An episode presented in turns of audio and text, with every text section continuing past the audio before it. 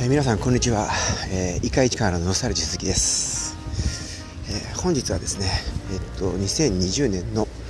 えっと10月23日ですね、えー、の金曜日です、えー、つまり、えー、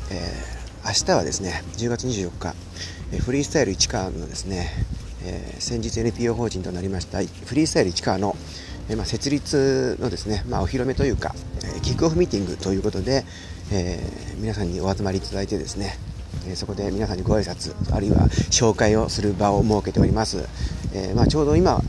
えっと、今ですねお昼過ぎですので24時間後にはもうそのキックオフミーティングが終わっているということになりますけれども、えー、さてどうなることやらというかどうなったでしょうかね今これを聞いている人はいつ聞いてますかね？2020年の10月24日の、えー、お昼過ぎであればそのキックオフミーティングがもう終わった後ということになりますしその前であればこれからだということになるわけですがえー、まあ、無事成功に成功に終わるといいなと思いますが考えてみると成功も失敗もないのかなというふには思っています。キックオフミーティングですので、えー、無事キックオフできればいいのかなと思ってます。キックオフした後にそのボールがどこに転がっていくかどうかというのはですね、まあ、全然わからないわけで、えー、まあ、どこに転がるか分からないっていうのも面白いですよね。はい、というわけで、えー、っと一回石川の、え、いつもお送りしているですね私ノスタルジー鈴木と実はですね一緒にいつもお送りしている稲村ジェーンさんですね。ちょっと今日あのこちらスタジオには入っておりません、えー、というのもですねちょっと今日はあの明日の準備、えーと、キックオフミーティングのですね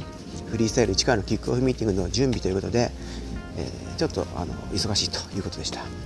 私はですねキックオフミーティングの準備で忙しいわけではないというとまあ語弊があるかもしれません。これを聞いている可能性のある他のメンバーズからですねちょっと準備手伝ってよとヘルプというふうに、えー、言われかねませんのであまり大きな声では言いませんし、まあ、小さい声で言ったところで何も変わらないですけどね。声の大きさによって何かが変わるっていうのは良くないですよね。よく声の大きい人の意見が通るなんてありますけどちょっとそれに私は意を唱えたいですね。意を。イオイオっていう呪文をドラクエに出てきたイオっていう呪文を唱えたいというわけじゃないですよ。イオって知ってます？そのドラクエのですねドラクエというのはドラゴンクエストというスクエア・エニックス当時、まあ、エニックスもともとエニックスという、不思議な企画会社が 作った、えー、ゲームですけれどもコンピューターゲームですけれどもイオっていう呪文があります、まあ、呪文魔法ですね、えー、敵のモンスターに対して、このイオという呪文を唱えるとですねと要は確か私の記憶が定かであれば爆発させるんですかね何かをこうドカンと。えーと、呪文にもいろいろ攻撃的な呪文にもいろいろあってですね有名どころだとその、えー、メラメラ系っていうですね火の玉をこうぶつけるようなメラっていうのと、えーと、メラ一番最大級何でしたっけ？メラゾーマとかありましたけ？どあとギラっていうですねこれは確かレギラマとか、えー、そんなような派生の呪文もありますが要は稲妻をこうえぶっ刺すと敵に、ね、ぶつけるっていうやつですね。であと氷の呪文っていうのでヒャドっていうのがあって敵を凍らし凍らしてしまうと。ヒャドヒャダルコヒャダイン。ヒャダインさんって言いますけどね、えー、マヒャドとかあります。でイオっていうのもですねこの攻撃的な呪文相手に相手を痛めつける呪文の一つなんですがえー、っとまあ、爆発させると。イオナズンとかいうのがありますね。大爆発させるっていう、えーでイオっていうのは確かあったと思うんですよ。ちょっと私記憶定かじゃない、えー、ドラゴンクエストは4までしかやっておりませんのでですね、えー、ちょっと、えー、誤っていたら素直に I'm sorry と。いうふうに思うわけですが何の話でしたっけ？あイオとなりたいと。声の大きさで何か物事が決定されるという風潮がもしあるんだとするとそれにはイオとなりたいと。イオ唱える。まあ唱えたい、えー、呪文が唱えたいというわけじゃないですね。もちろんそこではメラとかギラを唱えたいわけでもございません。えー、もちろんベホイミを唱えたいというわけでもございません、えーまあ、この話延々と続きますので、え、続きはですね、えー、私が書いている、えー、の何でしたっけ？ブログ個人でやってるブログ。無論ストリートでというですね。Not to mention on the street と英語ではそういうふうに言いますね。Not to mention on the street 無論ストリートで。えー、まあ、こちらにイオという呪文に関してあるいはドラゴンクエストに登場する呪文に関する、えー、ちょっとしたですねコラムみたいなものを書く可能性は否めません、はい、ところで話を元に戻しますとですね、まあ、稲村ジェーンさんはフリースタイル市川のですねキックオフミーティングの準備などで忙しいと。などと申し上げたのは、えっとですね、このフリースタイル市川の活動の一つでもありますけれども稲村ジェーンさんがですね実は、えっとちょうど明日からスタートなんですかね、えっと、あるクラウドファンディングというものを行うということで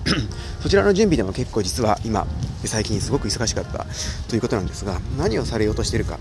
クラウドファンディングというのは皆さんからその皆さんの、えっと、応援のお気持ちをですね、まあ、ちょっとあのえー、まあ、応援資金をいただいてそれに対してまリターンを、えご提供することでですね、えっと、一緒にこう何か新しく今こう考えているということを実現させていこうという、えー、取り組みの一つなんですが資金調達の新しい方法ですね。最近新しいというか最近よく行われています。が、えじゃあ何をあの彼女はですね稲村ジェーン氏はやっていこうとしているかということなんですが、えっと、このフリースタイル市川千葉県の市川市で活動していきます。まちづくりをやっていくということですがまちづくりっていうのは 何か、え、人人と人をつないつなぐですねコミュニティを作ったりということもその活動の一つではあります。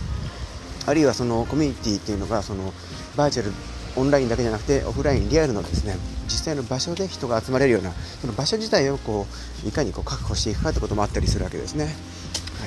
一方で、まあ、明田地区は比較的新しいその、えー、町ではあるんですがそれでもこう空き家が存在していたりして、えー、日本全国で空き家は非常にこう増えておるという状況でですね空き家をそのままにしておくのはいろんな意味で、えー、まあ、プラスなことは何一つないということでこの空き家の、まあ、利活用というものも、まあ、いろいろと課題となっているのが、え今の日本の現状ではあります。そしてもちろん一貫してもそういう問題はあるんですね。はい。でえっとょっと今信号待ちを、はい、信号がブルーに変わりましたので私、えー、国道14号をこう渡るか渡らないか迷ってる、まあ、実際また渡ったわけですけど、えっと、さて、えー、それで空き家問題がこう問題な空き家が問題になっているというのもあります。一方でコミュニティがないという問題もございます。というわけで、えっと、話を大幅にこうはしょるわけですけれども、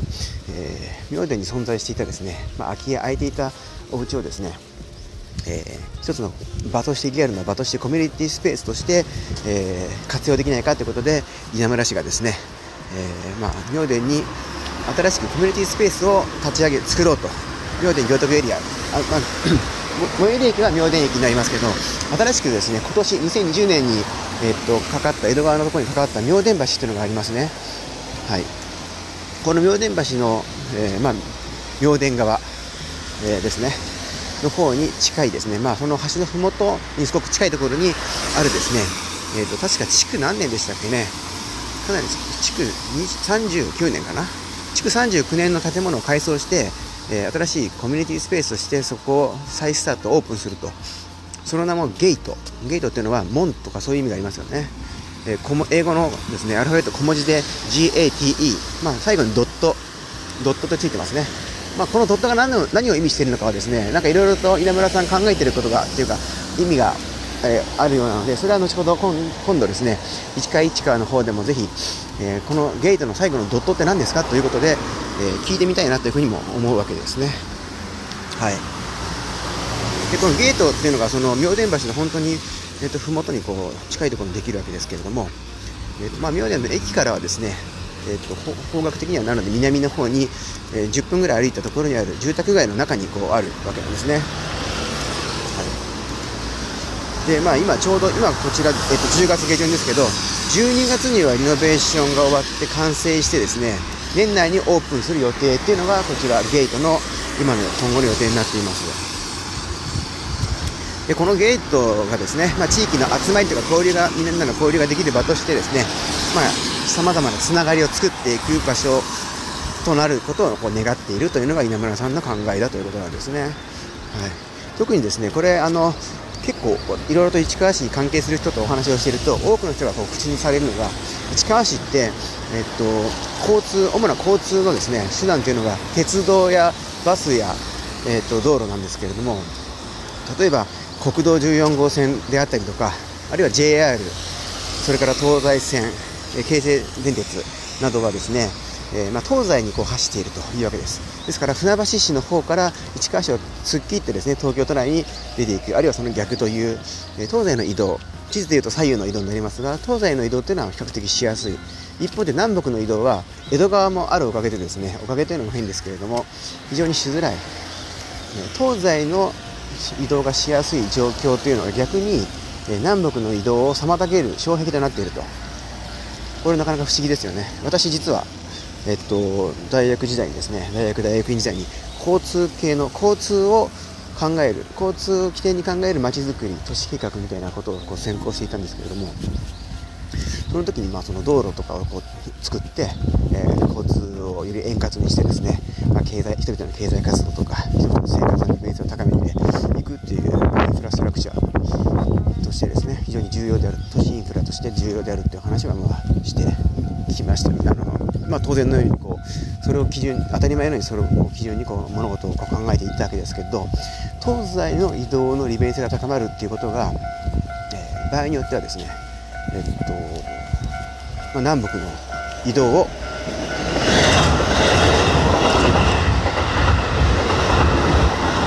まさに今ですね私のまさに今私の目の前を京成電鉄おっと今京成電鉄が走っていきまして今まさに踏切で私のあの移動が妨げられているんですが聞こえますでしょうか？このサウンド。速くなってますね。ビートがビートビートパーミニッツ BPM が速くなってます。これはですねあの京成電鉄特有の踏切の、えー、速い速くなるってこの速い音なんですけどもちょっとお聞きください。実は意外と市川市街の人市川市街ってこともないけども、えー、京成電鉄の踏切の音を聞いたことがない人にとってはこれは決して普通っていうかあのよくある音ではないというふうなことを聞いたことがあります。ね、こんなあの途中から音が速くなるということですね。まるでですね、スーパーマリオブラザーズのあの BGM が残り時間が1分を切ると速くなるみたいなことを思わせる、そんなそんなですねさっきドラゴンクエストと話してましたけどもドラゴンクエストに並ぶ人気ゲームであるスーパーマリオブラザーズのシリーズの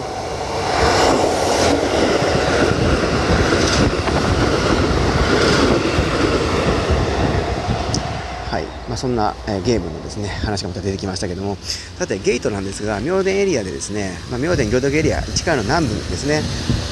こことですねさっき今話してたのが西川市であの南北の分断がこうどうしても物理的に分断されがちだということで物理的にその土地がこう人の流れが分断されるってことは人の交流もまあなされづらいと。交流っていうのは別にその交流についてもいろいろとどういうふうに考えるべきかってあるとは思うんですが、えっと、まあつながりづらい。同じ市内に住んでいてもで南とまあ、北はですねあるいは南と、まあ、真ん中ら辺とそれからあの北の方ではかなり、えー、自然環境も違ったりいろいろと、まあ、の生活の文化文化というかですねいろいろとこう異なるわけですね。さまざまなそのお住まいの環境とかも。そこであのそれぞれにいいところがあったり特徴があるんですが、えー、例えば行徳に住んでる人は行徳の海苔を食べることはあっても大町の町を食べることはまあないとは言いませんが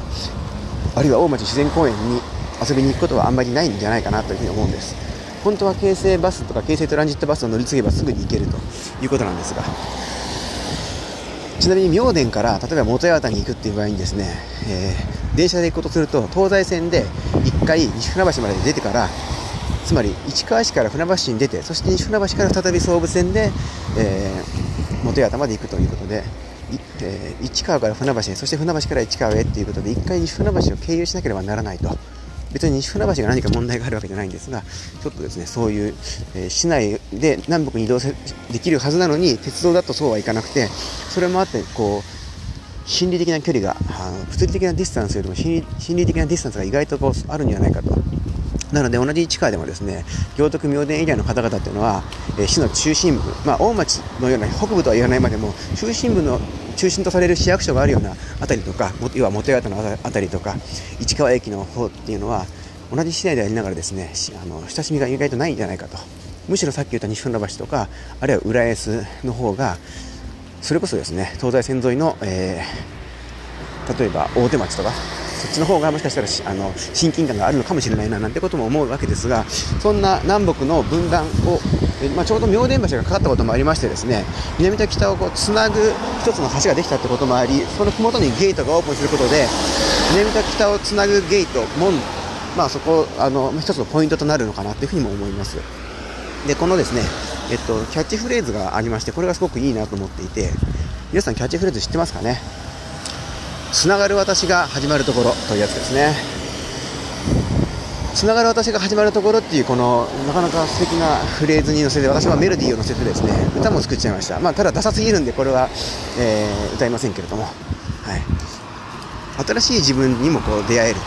そして近隣のエリアとつながってより広い市川全体にこうつながっていくみたいな、えっと、イメージがあのこのゲートのですねクラウドファンディングの、えー、ページの方に公開されておりますので、えっと、ぜひご関心のある方はですね、えー、稲村さんがやられているこのゲートの、えー、ぜひクラウドファンディングのページ見ていただいて、えー、これに関心があるなと面白そうだなぜひちょっとあの少し応援したいなという方がいらっしゃればぜひですねこのクラウドファンディング協力いただければすごい素敵なこれもフリースタイル1からのメンバーズがいろいろ関わってますけど、えー、サワディとかですね、サワディのあの水ベリングの素晴らしい企画とかあとは、えー、センチメンタルさんのですね、えっと、ビール市川ビールの、えー、話とかですねいろいろと面白いリターン、まあ、返礼品もありますのでぜひアクセスあのまずこのウェブページの方にですねアクセスしてほしいなと思います。はい。というわけで、えー、っと詳しくはまたもう私なんかが話してもですねこの話間違ってるよってこともあると思うのでご本人から今度お話しいただきたいなと思います。それでは今日はこの辺でと思いますそれではまた明日、フリースタイル市川のキックオフミーティングでお会いできる方はお会いしましょう。それではまた。